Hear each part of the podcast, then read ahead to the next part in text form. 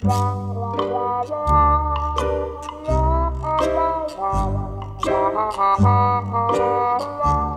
家好，欢迎收听呆萌刺猬，我是恶霸波。哎，我是深交，我是一花，今天聊柴犬。为什么聊柴犬呢？因为波哥想聊，哎 因为我发现咱们好像聊了这个很多期节目以后，然后没有真的给大家介绍某一个犬种，然后以及想这个饲养某一个犬种，呃，应该怎么去挑选，然后注意 注意一下养了以后的很多什么细节啊，这些好对都没介绍过。就是我们既然是做一个宠物类的节目，然后肯定大家未必都一定是已经有宠物的，也许也许有很多人还没有。他在观望，想要。但是呢，我们如果做一个很广范围很广的说如何挑选猫或者如何挑选狗呢，这样的节目没有针对性的话，就会变成就是其实没有就是满足大家的一些具体的问题嘛。真正养了以后，你会发现。呃，不同的猫、不同的狗，就是它的品种不一样，然后它的区别也会比较大。性格呀，对然后行为方式啊，都不太一样。对，其实是真的是，就算同一个犬种，然后它的那个公母不一样，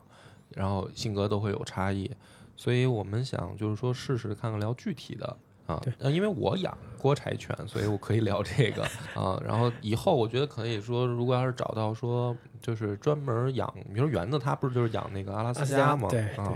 对，我们就是我记得我们之前也聊过一个养比特犬的嘛。对对对，就专门谁养什么可以来介绍一下。所以今天这一期呢，就整个围绕着柴犬来来讲。柴犬算是当下比较受欢迎的一个犬种之一嘛。我觉得它是一个就是知名度啊，随着时间慢慢变大了一个的一个犬种啊。因为我最开始了解到这个柴犬，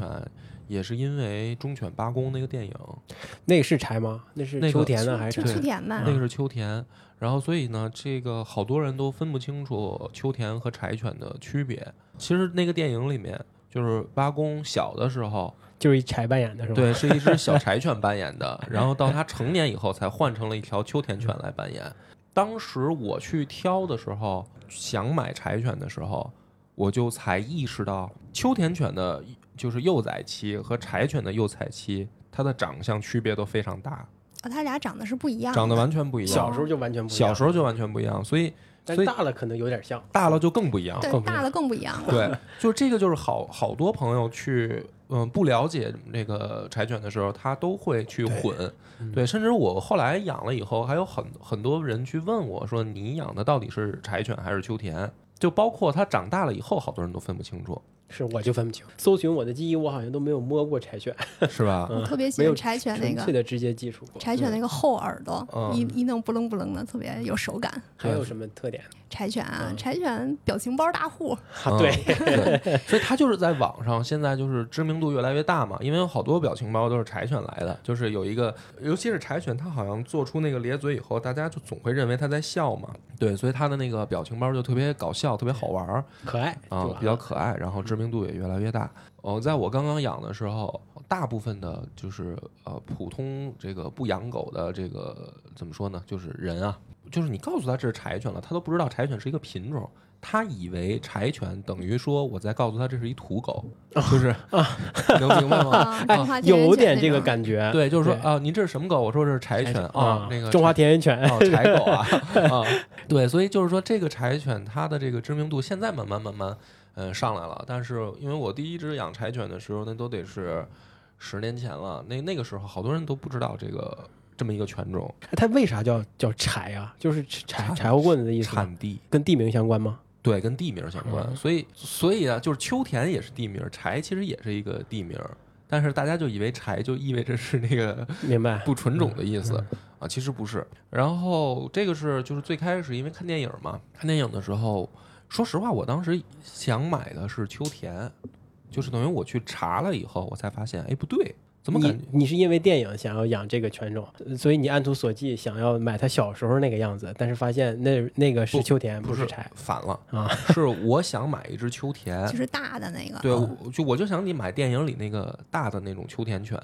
但是我去查的时候，然后我发现秋田犬小的时候长得跟电影那个里面不一样，然后我就会特别疑惑，我就说，哎，我当时第一反应是，是不是国内的这些就是犬舍他们骗人？就是他们的那个品种不纯正，要不为什么电影里面那只小狗特可爱？等于网上也好，或者我去找犬舍的时候，我发现秋田犬的小时候没那么可爱、啊，没那么可爱，我就会觉得说，哎，是不是因为这个就特别？你知道，当时买一只秋田犬也过也接近一一万，有的过万，就是十年前啊十年前就那样了，就它的价格还是挺高的。然后你相当高了。你会特别担心，就是说，如果你花了一个大价钱，结果买被人骗了怎么办嘛？我就会更认真的又去把那个电影的小时候那些片段找出来，我又看了一遍，我又对比，就是网上找出来的图片去对比，然后我就发现长得根本就不一样，然后我就感觉哪儿不对，然后这个时候我才知道有一个品种叫柴犬，然后我才发现说，哎，这个柴犬的小时候长得跟那电影里一样，就是它是那么发现的。你如果不去，就是真的去仔细拿照片对比的话，很多没养过这个犬种的人是对就是发现不了的。嗯因为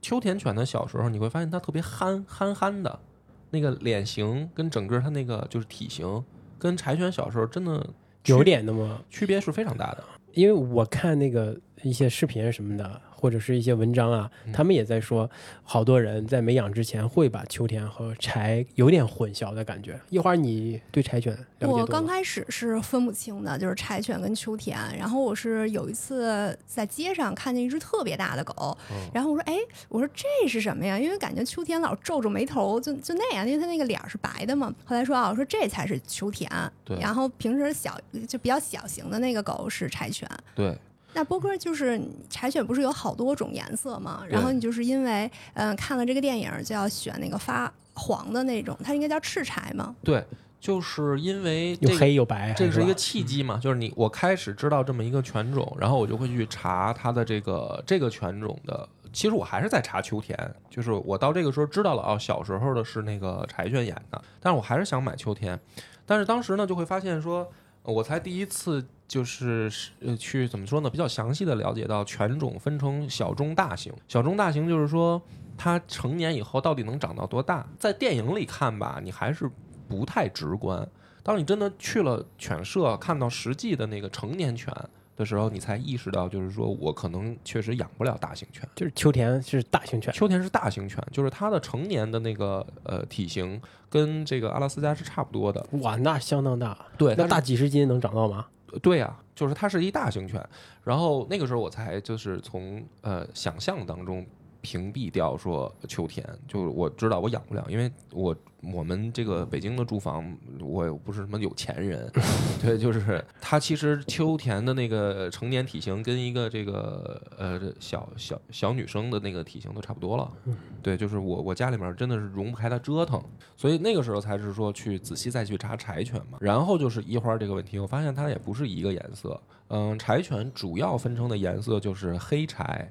然后赤柴，然后这个是两个主主要比较多的颜色。除了这两个之外呢，还有麻胡，麻胡就是那个黑色和胡麻还是麻胡？呃，胡麻都可以，怎么叫都行。它是颜色，它不是品种了就，就是黑色和那个棕色它混合的在身上，就叫麻胡色。然后还有一种就是白色，白色柴犬那它们会因为颜色不同，价格不同吗？会有非常大的区别哎呦喂，哦，啊。那个秋田不是不是赤赤柴是比较、比较多的嘛，嗯它的价格一般会比较稳定，就是随着你现在的这个市场价格，因为我第一一只柴犬就十多年前十年前了嘛，当时是六千到八千左右，所以比秋田要便宜点。呃，比秋田肯定是便宜，嗯整个柴犬所所有的这个颜价色格价格都会比秋田要便宜。然后六千到八千呢是一个就算于平均价格吧。待会儿我会讲，就是说你要看它的品相，我只是说一个就是基准值啊。然后呢，麻胡和黑色呢，因为比较少，就是它一胎生出来的大部分可能都是小小红色的小柴犬，或者说我们说它是棕色吧，就是它那个颜色黄色什么的，其实都是指的是同一个颜色。然后因为颜色的黑色的比较少呢，往往就会比它再贵出一千到两千，这是我说的十年前的价格。然后白色的数量虽然也少，但是价格就是在我买六千到八千的时候，白色的差不多是三千到四千，哦，白色反而便宜。白色便宜。因为某种意义上讲，白色就是叫诗格，哦，是什么？诗格就是呃，因为就是在全世界范围内会有两个，就是去进行比赛的这样的一个、怎么说呢？就是赛级犬，赛级就对所谓的赛级犬，就是说它是有一个呃世界范围内的比赛，有两大体系，然后在这两大体系里面，白色统一都被标为失格，就是说你的这个颜色不符合比赛的级别啊。就不允许参加那个不是世界的那个系统那个比赛是吧？对，就是你你你参加也是白参加，就是你你就相当于就是嗯怎么讲呢？就是搞歧视这还对，就对对对，就是我先解释它为什么啊，因为因为我没有说这个比赛它合不合理、好不好的原因，呃，它其实背后的逻辑就是说，这种比赛呢，它背后是跟血统证明直接挂钩的。这个在世界范围内呢，其实是一个大型的产业。就有一条链是吧？产业链那么比赛呢，它是就是说白了是给大家指向出一个品相标准的这样一个作用。就是什么叫赛级犬？我们我在买秋，就是我在养狗之前，我以为比赛是说是不是那种运动型比赛，比如谁跑得快是吧？让小狗跑圈儿或者 跨越障碍物啊什么。就是我以为是那种比赛嘛我以为是运动会，对，其实不是。它这个两个体系的比赛呢，都是在指品相比赛，就是长相上对，就嗯我们可以把它理解为人类的选美比赛，就是这两个比赛，它就只是看谁长得好看。那么它这个好看就是要制定标准，然后每一个犬种的标准是针对这个犬种来制定。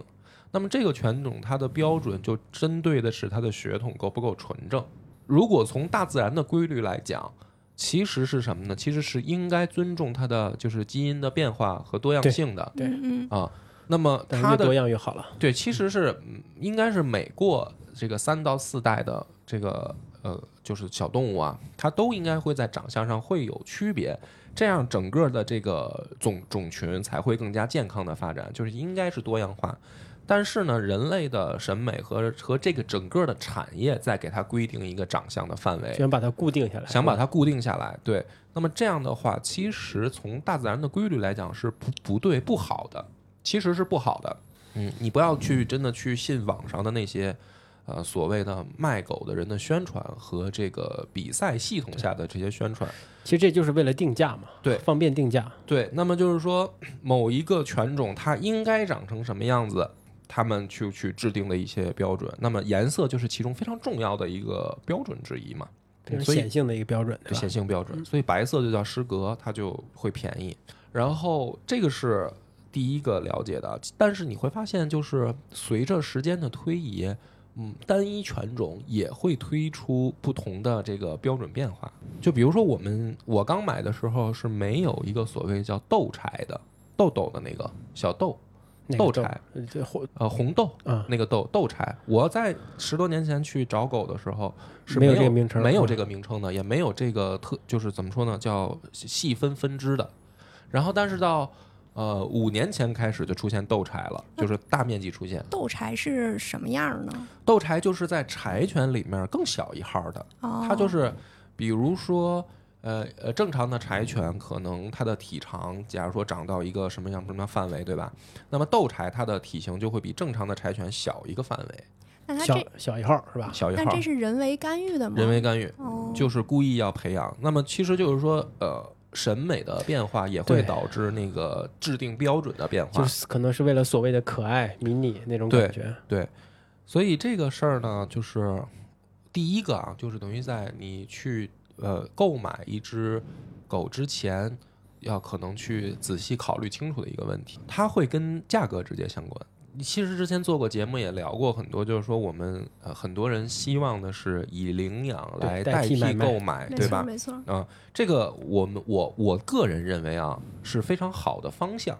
但是呢，我们还是要讲清楚，就是说，因为领养吧，毕竟你要看一个缘分，你不可能说我想象当中我想要一个什么样的狗狗，然后我就能领养到嘛？嗯你可能。对吧？因为我觉得大部分人养狗还是对于品相、外貌是有可能自己的喜好的。你购买这个这个事儿呢，是一个你去自己选择的范围比较大的一个一个方式。我不是说我鼓励大家在购买，而是说你想养狗的话，那么你如果对长相完全不介意，那你就最好去领养。但是毕竟它可能要陪伴你这个少则七八年，多则十多年，然后你肯定是你看着它就觉得它可爱，喜欢要投缘嘛投缘对对对，那么这个自主性就一定会涉及到价格，而这种价格在我们今天就算是一个科普啊，完全不带着说感情色彩啊。那么这个这个价格有的时候你要想清楚的是你自己个人的喜好到底是什么，因为不代表越贵的小小狗啊，它就一定越好。不是这样的，就是因为它后面有一个所谓的定级、有比赛、有整个产业的这个关联。那么可能比如说有两万多的柴犬，有三万多的柴犬，那么这个并不意味着就比你花八千买到的柴犬就一定好多少。它其中有一个很重要的是人为标准来制定的。那比如说像我吧，我可能反而啊更喜欢白色小柴。我本身个人我很喜欢白色，那那你不用因为说啊白色这么便宜，是不是哪儿有不好，哪儿有基因缺陷啊什么的，就也不一定。说完了这个比赛啊，它后面就会跟着有一个所谓的血统证明。一般的，嗯，不管你去去日本买也好，还是在现在国内的一些呃比较正规的犬舍卖，它都会跟着血统证明。那么这个血统证明呢，它的原理是什么？就是它在祖上的这个两代。就是这只狗狗的父父母辈和它的爷爷奶奶辈，一定要出过一只赛级犬，就是参加过比赛，参加过比赛并且拿到拿到名次的。嗯。那么这个才叫所谓的说，呃，就是我们把叫卖狗的人，我我们或者叫什么狗狗贩子吧，不太好听听是吧？对，就是怎么说呢，叫犬舍犬舍吧，嗯嗯。犬舍的人，他总就是因因为这个是我我吃过亏上过当的嘛，就是我去踩过坑的，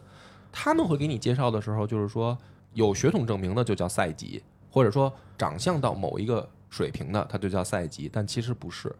就是它一定是它的上面两代有出过赛级犬，这个才叫所谓的血统说有赛级，而且。呃，如果说这只这只就是他们的这种小种狗，就是比如说爷爷辈的或者父辈的那那只那只雄性，它是赛级才是最关键的，嗯，一般不会去拿母犬去去去比赛。宠物界还有这种性别不平等，对，因为是这样的，就是说，呃，在血统里，或者说它在这个就是说繁殖的过程当中，一只雄性它扩散它的基因的那个范围一定是比母的要广的。就你可以想象的说，一只小母狗，它怀一胎，它在它的一生当中，它能够扩散的基因是上限是一定比公的要小的。而且我我会觉着，在动物界，雄性它可能看起来会，因为它要求偶嘛，嗯它可能会长得会更好看一点儿。你像鸟啊之类的，都是雄性更好看一些。这个确实是就是大自然的一个规律，就是适用于很多的物种都是这样，就是雄性的会在体型啊、毛毛色呀，然后这个怎么说姿态啊什么的，都会更更加的彰显这个物种的吸引魅力你比如说一只小公狗吧，它可以同时和三四只小母狗嗯、呃配上，那么这三四只小母狗怀孕的孩子里面就都带着它的基因，所以它的扩散速度一定是最快的。对，所以你挑的时候，血统证明我去第一只买柴犬的时候，它还没有所谓的那个脖梗后植入芯片，但是在那个五年前开始，普遍的正规犬舍都要做芯片植入了，就是在小狗的这个脖梗子的后面的那位置呢，会植入一个小芯片。这个芯片里面就会记录着它的血统信息，你在网上就可以查到它的爷爷奶奶是谁，爸爸妈妈是谁，就都一条线能下来。它在这两代里面到底出没出过赛级，就是你可以是查到的。所以不要光听这个犬舍的去忽悠你。然后这两个两大系统里面，我们国内最容易接触到的犬舍就是 SKU 的那那条赛赛季的那个那个东西，它可以在网上可以查到。所以也是有两套比赛系统的。对，另一个我就不太了解了，因为我只接触到 SKU 这个这个范围的。然后你去网上查的话，你就可以查到它都有什么犬种的比赛，就这个可以适用于你不喜欢柴犬，你想买别的品种也可以。就是这个 SKU 它到底都有什么犬种的比赛，然后每年都在哪儿办过，他们的血统证明是什么样，就证书会长什么样，什么这个你就在网上可以查到。那么这个就是左右它价格的一个很关键的原因之一。如果你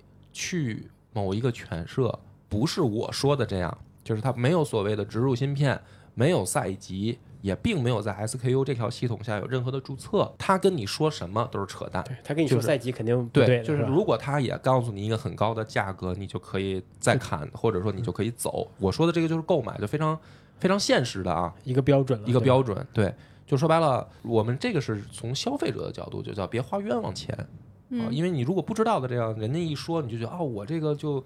应该花，因为这个比如说它是是不是赛级，是因为他跟你说品相就是达到了比赛标准，不对，它不是这么解释的。除了赛级这个事儿以外，后面呢就是品相的问题了。呃，因为柴犬的这个细分品相呢，也除了说现在有小斗柴和普通柴以外啊，光从长相上其实也有不同的区分。那么这种区分呢，实际上是在它一个月之前，在小狗身上是能看出来的。是看它那毛毛吗？，对，看它的毛，因为很多没有养过柴犬的人啊，没有经验的情况下去看这个狗狗的时候，它是分辨不出来它成年可能长什长成什么样的，这个是很正常的，因为你没养过嘛。就是小狗跟大狗可能有一个相貌上的一个差距，小狗跟大狗肯定长大，就是说从可能越长越好看，也可能越长越越裂。越长肯定是你会主观认为越好看，越长越裂的不太多，但也有，但普遍你会认为越长越好看。但是我还是指的是说它外貌特征的那个定型，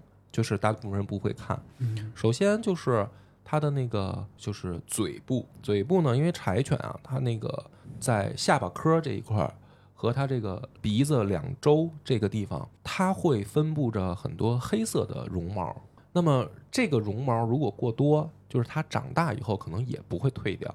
就是黑下巴。对，黑下巴就是正常，如果好看的柴犬呢，应该就是就是它整个就是从这个上上下颚这块儿是有两条清晰的分界线，上颚部分呢就是所谓的红色或者黄色，然后下半部分就是白色，然后嗯在腹部一直到腿就是都是一个区分比较明显的白色和红色的这样区分。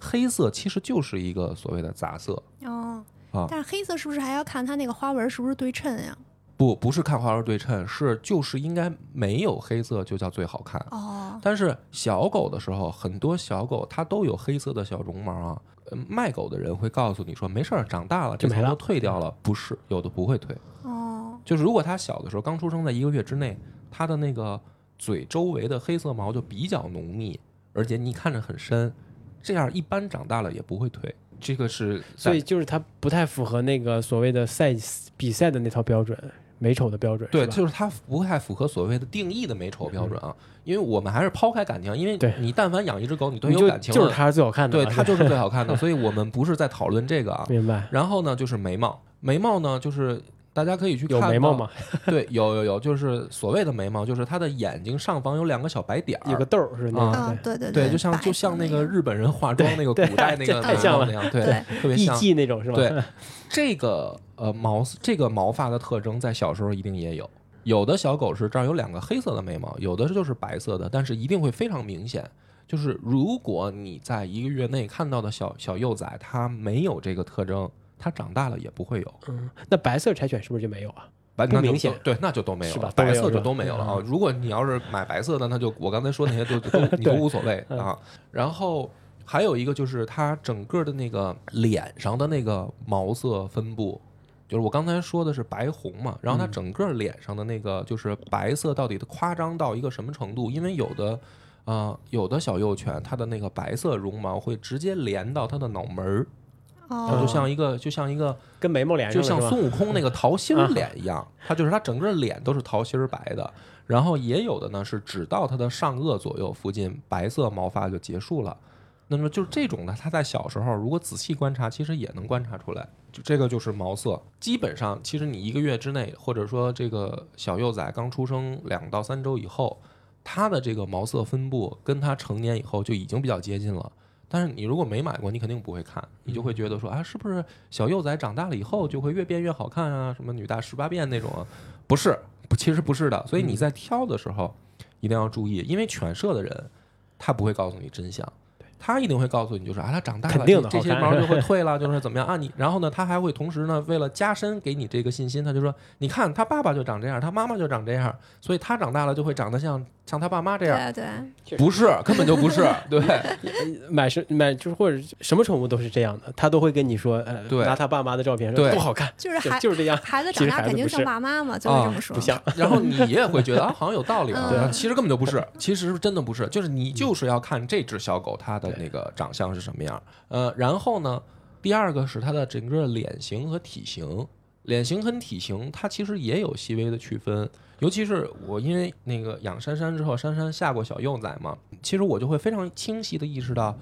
有的狗狗它从小的时候它的体型就是不一，就是怎么说呢？珊珊下了那个呃三只小幼崽，体型不太一样的，体型就不太，就是老三的体型就明显就小。说白了，胎里就我的建议是最好买小时候你看着就比同龄幼崽同一窝啊，它就显得壮实的，就是它胎里的天比较好，先天营养就比较好，然后吃奶的时候可能抢的也比较嗯对，足，它从小这个底子打的就好，那么他长大以后，他会按照一个就是这叫基础去长大。嗯啊、如果小时候先天就就比别人小一号比较弱的话，不是说后天就不健康，而是说他得先补回来，吧他就先补回来，对，所以这个也是一个非常明显的区别。第三个呢，就是性格，性格其实小的时候，呃，一个月之内可能看不出来，因为一个月之内的小幼崽都不太会动，多长时间开始睁眼睛啊？呃，那个基本到两周两周、半个月，呃半个月左右就是会睁开眼了。然后呢，因为那一个月之前呢，他们基本上都不怎么动，他们都在睡觉。啊吃奶睡觉大部分是吃奶 睡觉，然后顶多会在这个肚皮贴着地爬一爬，对他不会说真的站起来那么快速的跑。那他通过什么叫声呀，或者是肢肢体动作，也能看出来哪个更活泼、更凶猛一点吗？，对，就能就是在一个月左右开始到，比如说一个月到两个月左右的时候，它就会有明显的那个区别了。所以你去如果挑的时候，你去看的是什么呢？第一个，我区分性格啊，主要在幼崽的时候，你看两点。第一个是它爱不爱叫，就是如果这只这只小幼崽明显是有一个很强的怎么说呢，就是表达欲，就是它总是在张着嘴想想发出声音，那么这只狗狗长大了以后多半爱叫。如果它在幼崽期，它就就是你你怎么去揉搓它也好，你拿指头拨弄它，它也是哎就困困高冷一点是吧？啊。它一般长大了性格也会比较稳定，就是这个就是我我发现蛋蛋跟珊珊的区别，当然也是因为有性格差异啊，不是因为有性别差异。对对，就蛋蛋小时候，蛋蛋跟珊珊两个人小的时候，他们的动作特征是一直延续到成年的。哪些动作特比如？说珊珊特别喜欢把两只那就是把两只前腿悬空，然后自己靠后腿站立。哦，就是他在两个月的时候就特别爱做这个动作，就是喜欢比如说扒着护栏或者扒着墙站着，然后靠后腿站立。他一直延续到成年，他都有这个习惯。然后蛋蛋就是蛋蛋就是属于比较那个活泼好动的，就是我在它一个月的时候把它抓在手里的捧着的时候，它就一直在动。然后它到成年以后，它也是一个好动的狗狗，而且特别有有那个攻击性。然后珊珊就是它在一两个月的时候，我捧在手里，它基本上就不怎么动。然后你去揉搓它，它也不怎么反抗。它长大了以后也就这样，因为犬舍的人还是不会告诉你真相，他们就会觉得说啊，这个就是好乖啊，或者这个就是好可爱啊什么的。因为小他总能说出好来，对吧？他总能说出好来。但是实际上，我推荐大家去建议的是，你买一只安静一点的。反而是安静一点的。对，就是说，他从小的时候表现的就是啊、呆呆的、憨憨的，然后你去逗他呀也好啊，或者你去摸他的时候，他没有那么意识明显的去去挣脱你，这种的长大以后性格就会比较稳定，比较温顺一点，比较温顺。因为我们我柴犬本身它就比较激烈的性格，对？对对，就是这样。就是说，因为我们作为这个城市内养犬啊，如果这只小狗的精力很旺盛，那么对于在城市养的话，是一件很头疼的事儿。因为如果你在大自然当中好动的就好，如果您是一个呃以打猎为生的 这个你是个猎人，对你？是个猎人，那你就去找一个好动的。但是呃，如果在城市里这种养狗啊，因为不管是爱叫爱动啊，其实在这个等于邻里关系邻里关系都很。很很麻烦，对对，所以它小时候的性格其实是能看出来的，所以你不要一次就决定，最好就是你选定一个犬舍呢，就是在它一个月左右的时候去看一次，两个月左右的时候去看一次，然后就是起码两次确定你想要的这只小幼崽是什么样子啊，呃，毛色、性格什么，大概它是有一个可可去观察到的。但那那会我一个月看了一下，然后结果第二个月去的时候对对对被人 别人买走了怎么办呀？先交定金啊，先交先交定金，啊，给你先交留着定金。对，就是你一个月的时候，我建议的是你大致的判断，嗯嗯就是主要还是外貌了，外貌判断，然后交定金嘛，然后两个月的时候你就再次确认一下就。犬舍一般就是在一个月的时候就开始已经有意向的去就可以收定金了，对吧？对对，嗯但是正规的犬舍一般啊是两个月或者到三个月，就最好是三个月你才可以领走嗯，因为这个里面呢，就是说他要做疫苗、做血统认证，嗯然后做第一次驱虫，然后在正规的犬舍去买的话呢，也防止会得到一些不好的疾病。然后这个里面最重要的就是一定要去单一犬种的品舍、呃狗舍去买，你不要找那种就是说这个犬舍我这个品种也养，那个品种也养，复杂的养，就这样的犬舍大家就不要选了。因为嗯每一个品种，它们的饮食习惯、它们饮食的喜好和它们这个种群的性格建立都会有细微的差别。越专一的犬舍，就是说它只养单一品种呢，相对来说就会专一，就会专业一点。对，就是说白了，不是它到底是不是主观的这个犬舍主人想不想，而是说，比如说我就只养犬柴犬，我养这个五年十年以后，自然我更了解这个狗嘛，那么它就会就培养出来的就会比较好。那你想杂着养的，它不是说它这个不想养好，而是说本身就有细微的差别。他们在大大规模饲养的时候，一定会就是很多细节没办法做到，就针对性。不同品种的繁育可能会有一些很大的差距。对对，所以这个是都是在你买前一定要注意的。然后我在去挑杉杉的时候，价格就已经涨到一万到一万二了。嗯，就是五年间的一个价格变化，而且那个我去的那个犬舍，因为咱们不是广告啊，我不去介绍我那个犬舍叫什么了，但我是明显知道那个犬舍从呃某一个地方搬到了某一个地方，院子大了一倍，老板从什么车开到了什么车，嗯就是在那五年间，那个眼瞅着发了是吧？柴犬的知名度也在上升，买的人也在越来越多，所以价格也水涨水涨船高了。那么至于现在柴犬涨到什么范围，我也不能说给大家一个更直观的建议，因为最近这几年我没有再去注意犬舍，嗯、但是应该是只高不低吧，只高不低，就是应该会在一万左右这个区间。然后我也会在网上看到很多就是短视频啊，有那种就是发到抖音上也好，或者什么有一个呃所谓的什么狗买狗的人去给大家拍视频，去什么逛狗市，拎出一只狗崽儿说，哎，这只品相怎么怎么样的什么，就是这种的，大家就不要去选了。是不是特别容易买到星期狗啊？嗯，倒也不是星期狗，就是星期狗是什么呀？星期狗就是你买回来可能会有细小病毒啊，嗯或者说过过一个两个礼拜它就有很严重疾病啊什么的。这种狗式的狗呢，就是首先它的来源你不能确定，然后它的这个饲养过程你也无法确定，所以它到底带不带疾病，这就不确定了。然后它的这个品相，就是因为它都是这个怎么说呢，叫就可能是混养啊或者怎么样的，它不是专一犬种的，所以它的品相，嗯你其实你除非你会看，你肯定看不到它爸爸妈妈了嘛。啊，就是所以我不建议就是新去购买的人去这种渠道上去买，因为这种渠道它就算再便宜，可能会真的比正规犬舍要便宜一半儿以上的价格。而且可能也涉及到一些不人道的一些养殖方式或者繁育方式，对，那么不应该鼓励这种。这样的话，就是说你你可能是花了呃，你以为节省了很多钱，但是实际上它的隐患是在后面。反正我不建议大家去从这种渠道购买。我不是说这些做视频的人他们一定是骗子啊，不是，也许他们有他们自己很专业的眼光，但是呢，作为如果是新手。你没有这个眼力和经验的时候，你只是比如说我看这个视频的这个网红，我觉得他说话挺实诚的，你就去买，那就风险很大。对，那么这个是我能想到啊，还有就是，呃，做疫苗驱虫这些，一定是正规犬舍给你做完了，它才可以让你领走，这个就非常非常关键。从这个小小幼崽等于挑完了以后呢，它就会有一个怎么说呢，叫成成长期，就是你把它接回家了嘛，接回家以后，它会有一个成长期，在这个成长期的柴犬呢，一般长得都不会太好看。怎么不好看它？有个转变的过程是吗？对，它会有所谓的叫尴尬期嘛，啊就像我们人的青春期一样。嗯其实我们在真正青春期，就是比如说我们初中到高中这个阶段，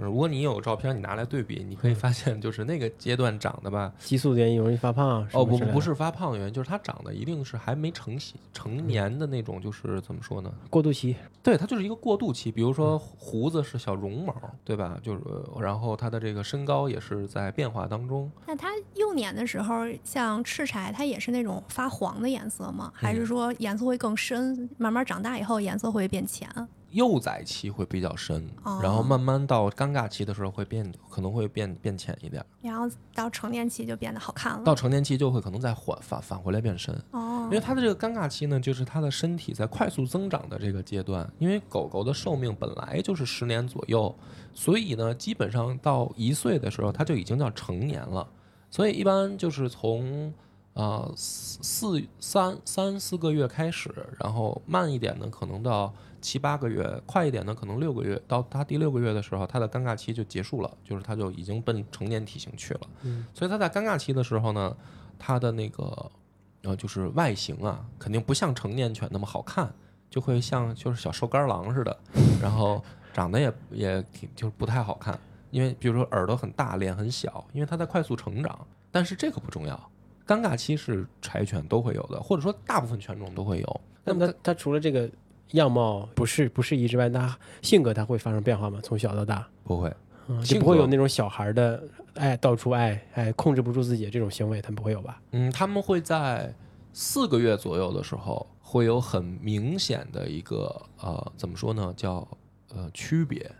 就是三个月之前，我不建议大家带出门遛，因为他的抵抗力还不太行，嗯，它的行动能力也还差一点。就是我不建议大家就是拴上狗绳，勒着脖子就硬拖出去遛。你可以呢是把它抱到外面，小范围的让它自己去接触一下外面的环境，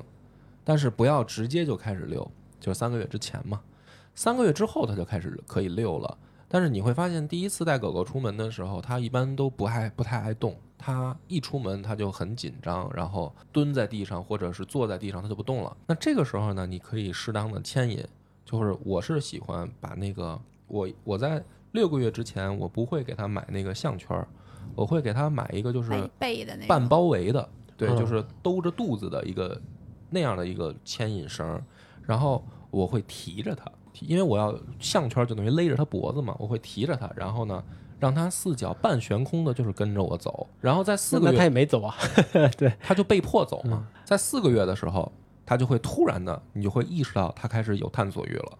就是他就不是你提着他了，而是他在前面跑，你跟着他，就是拿绳子拴着以后，然后他在前面领着你往前去探索着走，这个就是最重要的一个性格变化了。然后在这个期间，就是四个月之前，尽量让他多接触人，就是不管是你家里来人也好，还是你带他去外面，比如说谁想摸呀，谁想抱啊，然后或者说他只是看到别人，就尽量让他去多接触，这个会对他一辈子都有一个很重要的影响。就是也是我发现蛋蛋跟珊珊的一个最大区别，就是蛋蛋呢在四个月之前我带他接触的人就比较少，然后也也不不太敢带他出去去跟别人接触，所以他长大以后他的那个防卫心理就特别强。就对人的有戒心，对吧？，对对，然后珊珊呢就会特别特别明显的就是啊，谁摸谁揉搓他都没事儿，更包容一点。对，就是你怎么弄他都没事儿。那柴犬本身的性格呢，它是更有戒心一点的。你不说它是猎犬吗？它本身嗯是吧？它是有戒心的嘛？对它本身就有，而且公的一定比母的更强，嗯，所以这个就一定，如果你养的是小公狗，你就更要注意，在小时候让它尽量多接触别人，就是在人类社会的这个接触的意义上，嗯让它去适应这个环境。但但是它长大了以后，它对人的那个提防心理就没有那么强。然后，而且在这个时候，尤其是饮食，一定要给它充足的能量，就是不要去听犬舍的说我们每天要定量，你就是过过度的给它去饮食，让它有一个就是像揣起来一样的这个能，量揣起来嘛。嗯对 对，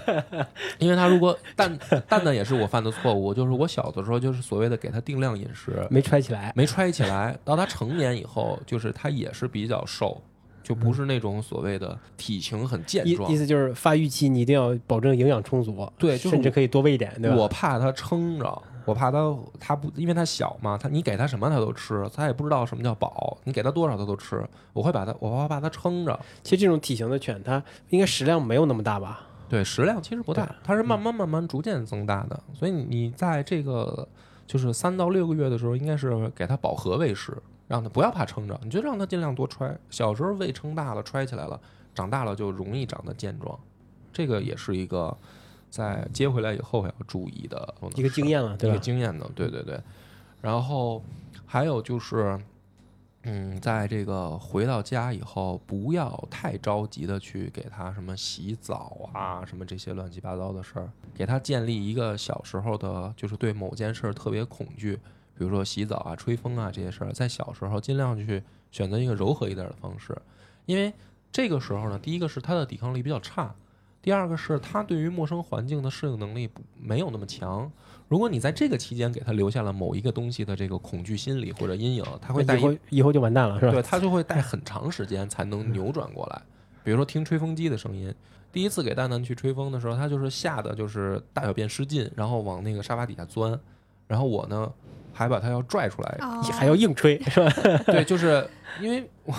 那没经验嘛，对，确实没经验，感对，觉这个太没经验了。嗯，对，因为就是他在底下就更脏嘛，就沙发底下什么的，我就怕他那个刚洗完，是吧？对对，就是我就想赶紧把它先弄出来，不吹了也行嘛。但是你别在沙发底下趴着，因为那个它可能一趴真的趴半天，它就不出来了。但是就是比较着急了。所以蛋呢之后一直对吹风机就有特别强的那个排斥感，然后包括对那个喷头水那个洗澡的喷头也有很强的敌意，就他不喜欢。但是珊珊呢，就是相对柔和一些的时候，他你会发现他成年以后他不拿这当回事儿，然后他还会在咬那个喷头喷出来的水跟那儿玩儿，他就不害怕。没有适应这个新环境之前，尽量不要做这些刺激性比较大的一些行为，对对对，因为这种刺激性没办法一一列举了，有很多很多，也没法一一列举了。就是大家尽量注意吧，就是你觉得可能小狗怕什么的都是东西，你尽量不要再去给它那个让就顺着它一点，对吧？顺对你稍微在小时候顺它一点，它对这个人类社会的环境建立起一定的信心以后，然后再慢慢的让它去适应。嗯对还有最重要的一点呢，就是虽然饱和饮食啊，但是不要给它太多人的饮食。这样的话呢，饱和饮食的意思，比如说狗粮，呃，不加调料的，就是鸡肉，就这些东西，就只是给它这些就可以了。但我记得你你说过，是不是你吃排骨也会给它一块儿那种？呃，那个是一定要成年以后、慢慢来，就是在它长身体的时候不要这么不要这种行为，对。对，因为这样的话呢，它会变得挑食。就是狗狗它其实比较聪明，然后它也没有猫猫那么自律。你你给它什么它都会吃的，但如果你在它的那个成长期、尴尬期就给它大量的不同的东西，它就会很快就拒绝狗粮，就它就认为狗粮是最难吃的东西了。狗粮可能也是确实是最难吃的，是吧？他对吃过山珍美 美味的，不再吃了。它也能尝出好坏来，是吧？对对也是有味儿的，是吧？对，所以那个时候你可能就导致它的那个基础能量没给它揣起来，就在它等于成长期的时候，能给狗粮尽量就只给狗粮，然后配一点鸡肉，然后鸡肉你也不要直接给，就是尽量把它撕碎了拌在狗粮里，让它还是主要吃狗粮。对，就是等于让它对狗粮这个东西不会认为说啊这不好吃，然后它就会大口大口的去吃。跟青春期的小孩一样一样的，是吧？对，就如果 小时候你就让它挑食了，它长大了就会越来越挑食。那个时候它没长起来，它就是没长起来。这也是在蛋蛋身上我犯的错误，就是嗯我当时就会他，因为他看到你吃东西，他就会过来，然后他会求你，他会拿爪子扒拉你。那你哪受得了啊？是，吧？然后你就 哎，那就给一块儿吧，你以为都零食啊什么的，就，但是呢，他就变成了特别挑食的一个不好的习惯。这个就是在等于第一年之内吧，就等于在它成年之前，我们要注意的很多事儿。然后呢，就是到成年之后，成年之后的要注意的事项呢也比较细。首先第一个啊，呃，小公狗跟小母狗有一个最大的区别是，小母狗会来月经，哎，他们来月经是每个月都来吗？不是，不是每个月的，一年就会来，呃，一到两次吧，一年、哦以年为单位。那他来的时候，你要给他做一些什么措施吗？这个就完全是人的这个怎么说呢？生活习惯了。因为我当时养珊珊的时候是住平房嘛，然后那个平房呢本身啊就容易进土进灰，然后我装修的那个又比较糙，就是一开始是水泥地，就是那个地永远你能扫出来土，所以我就不太在意地面卫生嘛。那么它就是等于它来了月经，它也满屋子跑，然后你就说白了擦地就完了。但如果你住在家里的那个，就是怎么说呢？地板的或地板之类的地啊，那你就最好给他去买那个纸尿布，把它裹上，因为它它会开始就是流月经，流的它会自己处理吗？还是它不会，不会啊？它不会，它不会。然后这个是一个最显著的区别，一岁以后可能会出现的，然后一年差不多一到两次吧，也不是很每个月都要准备。然后第二个是打那个狂犬疫苗，打狂犬疫苗呢，最好是一岁以后。这个是我听到医生给的建议，就是说，如果一岁之前可能会对狗狗的脑子产生影响，所以狂犬疫苗最好一岁以后再打啊。当然，你前提就是你尽量在它带它去一些不会不会有危险的环境，不会有野狗突然冲出来咬它一口的这个环境啊。对，如果你是住在这样的这个地方，比如说呃郊区野狗丛生，对，什么山村里啊，有野有野狗或者没打狂犬疫苗的狗会经常出现的地方，那你就一岁以前该打就打吧，因为万一它被咬了呢，对吧？但是我觉得城市里可能会好一些嘛，所以就一岁以后不是很着急的这个事儿。还有的就是那个驱虫是你要定期每年去做，就第一次从犬舍出来以后，然后第一次驱虫就在一岁左右，你也该带带它去做，这个就是最基本的也该也该也该发情了吧？发情的时候，其实是狗狗本身没有一个很强的主观性，就在一岁以后，它没有一个不像猫那样特别明显吗？对不明显，嗯。而且呃，尤其是可能我也是我养的原因吧，就是蛋蛋跟珊珊他们没有主动交配的意愿，完了，我那个养的那个公狗，我那个边牧，嗯它自小就特别喜欢骑别人。啊，就是哎呀，真的是让我特别不好意思。就是你带它出去遛弯儿的时候，不管见着公狗母狗，它闻闻它就要上去骑，特别丢人。反正我我养了我养的两只都没有这个特明显的交配意愿，而反而是我想鼓励它。我不知道是不是这个是呃是整个柴犬，反正我接触到的柴犬好像也都没有特别明显的交配意愿。就别人比如邻居啊什么的，或者那个朋友就是圈儿狗狗圈的朋友的那些，只有很少的说在发情期有，只有到珊珊去月经的时候，它才会吸引来同品种的想跟它小公狗想跟它交配。但是就是在正常情况下，因为我们会以为就是狗狗是等于见着异性就忍不住哈，其实不是，就是如果母狗不在这个月经期的时候，它也感受不到这个信号的。对这个品种它们的交配意愿并不强，它没有那么强的说想想骑谁的意愿，嗯对。但是公狗会有打架的意愿啊，母狗就不就会少一点，而且尤其是同品种，就是两只小公柴犬可能就会掐起来，而且特别明显啊，母的就会好一些。所以带它出去玩的时候，可能会稍微在这方面注意一下。我觉得大部分的人可能养到一岁的时候，基本上经验就比较丰富了。还有一个要注意的就是柴犬肯定是撒手没，就啊，是、一定要牵引绳。对，你要不就就就是我这也不推荐了，因为我干过这种事儿，就是在一个封闭小区去放开让它跑，因为它跑不出去嘛，然后我在后面电动车跟着。但是其实这个并不好，我也不推荐大家这么干，因为这种路况确实也比较少。嗯，基本上所有的柴犬都是撒手没，就是它不会太。呃，跟主人的这个就是怎么说呢，贴贴近度，因为有的狗狗是特别喜欢，就是嗯在主人呃一米之离不开内，主人是吧？对，就离不开主人，就是主人停了，它马上回头一看你停，它就停。这种有这种狗狗，但柴犬基本都不是，而且呢是相反，如果你不小心它跑出去了，挣脱了，你就费劲了，因为你叫它，就是我见到的柴犬也好，我养的两只狗狗也好，你叫它，它会故意的逗你，你说你回来啊、它就会在那儿看着你，然后你往前走，它就往前跑，就是它一定是跟你反着来的。所以基本上你要出去的话，一定先带好牵引绳，要不然的话，你可能抓它是特别困难的一件事儿。而且柴犬跑得贼快，根本撵不上是对？你追它，你想腿追上，基本不太可能的，基本不太可能。我有一次因为住平房嘛，有的时候那个什么来个快递啊，或者来个外卖啊，一门打开一条缝滋，溜就跑了？滋溜它就钻出去了。我真的是从那个妈的皇城根公园 追到那个快到天安门的时候，我才逮着它，就是！就它特别能跑，而且它就它其实就知道你在后面追的时候，它就故意往前跑。你越追它跑得越快是吧？对对对，所以就特别特别麻烦，嗯、所以这个是大家在一岁以后要注意的。基本上吧，我觉得养柴犬的这些注意事项，啊、那柴那柴犬怎么跟主人表达那种亲密度呢，或者亲昵度呢？对柴犬，首先它不是很粘人，它不会就是一直粘在你身边，所以你养柴犬呢，你要做好心理准备，做好一个心理准备，就是你要顺着它的性格，它会说偶尔啊，就是到你附近，呃，趴在你周围，但是呢，他绝对不喜欢你老抱着他，然后而且他也绝对不喜欢的是你去就是老黏着他。然后他特别奇怪，就是他会，他在家里的时候呢，会在你的一米周围啊，去看着你，就是他知道你在一米周围，他就趴在附近。但是你说你跟他贴着，他就不愿意，你怎么弄都不行。呃，你教他一些小技巧，也最好是在一岁之前或者呃一岁左右，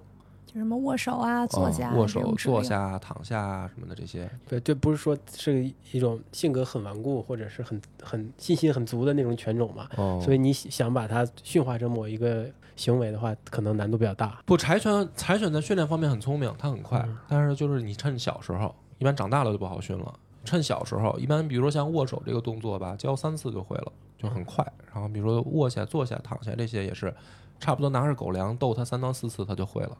然后，但是你要等它长一岁多以后再教新动作，可能就比较难，也不一说完全教不会吧，但是就会次数就比较多，因为它它不太喜欢去跟着你的那个注意力走，它是有自己的那个注意力的范围的，所以它很聪明，它能学会，但是一定要趁小时候。那柴犬掉毛吗？好、这个就另一个事项了。呃 说到心痛的地方是吧？对，一年两次，一次 一次一次不六个月五到六个月。对对对，就是柴犬是一个非常容易掉毛的犬种，但是它的毛并不长，对吧？对啊，我看着短短的，它是两层，一层披毛，一层绒毛，它掉的基本上是里面那层绒毛。最烦人的毛？对，最烦人的毛就是它会飘那种的，会往衣服上粘，啊，会往衣服上粘，而且呢，这个 还弄不掉。对，而且它不是等于说那个呃一次性的，它是持续性的，就是你每天梳，每天都能梳出来啊、我看过很多那个养柴犬的人是到了换毛季节就把它剃成一个小秃瓢儿，但是呢，这样做其实不好，嗯，损伤它的自尊心，对对？它有的有的狗狗可能会感觉到就是我被剃了，就是不太嗯开心，对，所以就是没办法，你就勤着梳吧。那它体味儿大吗？呃体味儿是非常的小，非常非常哦小。就是呃，我了解到的，因为有朋友养过别的犬种，我会对比嘛。比如说泰迪的那个味儿就会比柴犬大好多倍。就柴犬的体味儿基本上非常非常小，而且它自己相对来说比较爱干净，它也不太愿意在自己住的周围去排泄，就是除非是你逼它。就比如说你上班，你一天长时间不在家，晚上又加班了，它实在憋不住了。它才会在家里面去拉屎尿尿。但是呢，它是能憋着就憋着，它会有非常清晰的意愿，是说我尽量不在住的地方去排泄。就是挺爱干净的，它对还它相对来说，柴犬是一个比较爱干净的犬种。呃，就是如果上班很忙的人，我建议你考虑清楚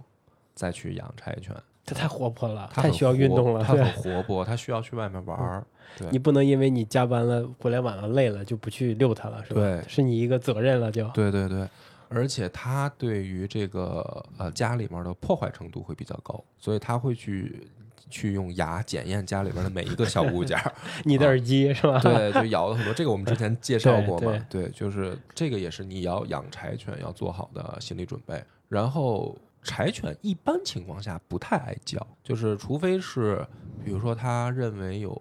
陌生的狗进到他的生活的领地了，或者说有一个非常明显的呃，比如说有人敲门。或者就是非常不友善的信息，可能有一些惊吓的感觉。惊吓的感觉，嗯它才会叫。大部分情况下，柴犬本身就不爱叫，就是还其实啊，除了掉毛跟这个喜欢咬东西以外，是这俩非已经很劝退了，感觉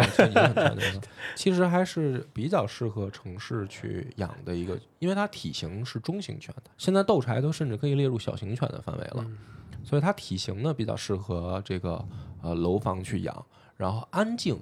呃自己比较讲卫生，这个也比较适合家庭养。但是你一定要克服的就是掉毛和它好动，就是你要去遛它。以及它性格比较跟你对疏远一点。然后呢，还有一个小技巧就是那个办狗证儿。办狗证呢，我建议是大家趁它小时候就去办，因为成年的柴犬正常的是算中型犬，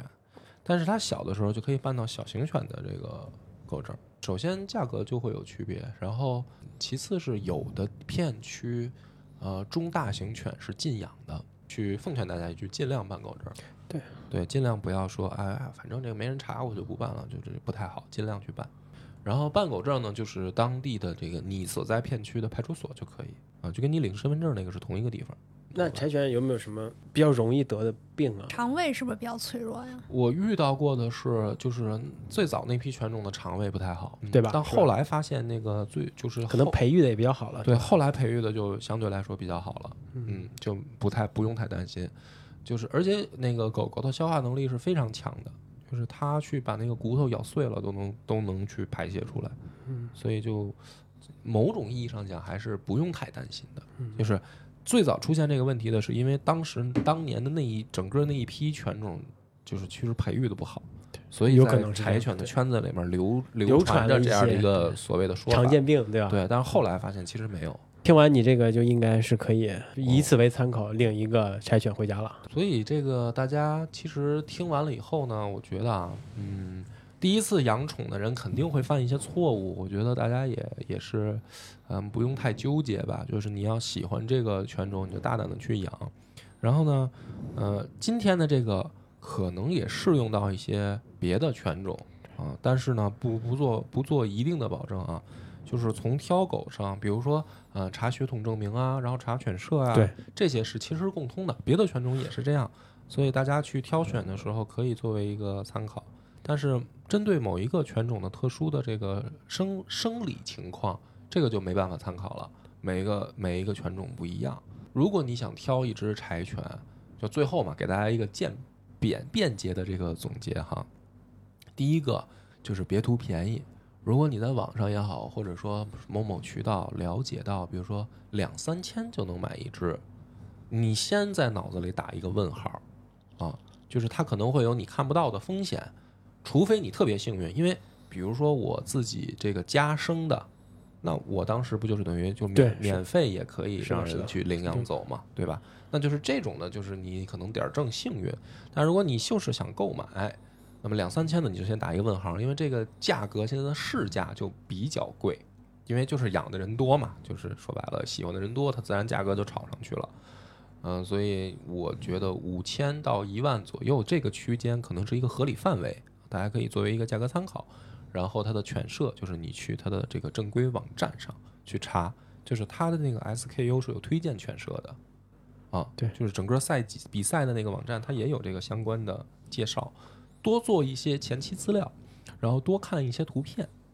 就是你，你对于一个犬种的认知，一定是最早从图片开始来的。你要大量的去对比图片，你才能知道这个哪个是长得好，哪个是长得坏。在这个期间，一定会有人啊，不管是那个犬是卖狗的人也好，还是周围的人，他都会有一个声音说：“哎呀，这个东西你喜欢就好啊什么的。”不是，如果你领养，你你可以这么理解，对对但如果你花钱了，对吧？你就是你要知道你要你进入到这套消费的系统里，系统里了，对那你就就是要为你花的这个钱负责。对对对对，就是这个意思。所以希望大家都能，就是还没有养狗的人能够，呃，找到自己喜欢的那只狗狗，对吧？嗯。然后最后，其实我也是说，呃，做绝育这个事儿，因为我的那个让珊珊怀孕生生孩子这件事儿，后来仔细回头想想呢，还是一个风险挺大的事儿。建议大家还是带狗狗去做绝育，就是不要去自己想着说去让它繁殖。有两个原因，第一个是，呃，你真的不能确定你能不能让它的每一个小幼崽找到一个合适的家庭。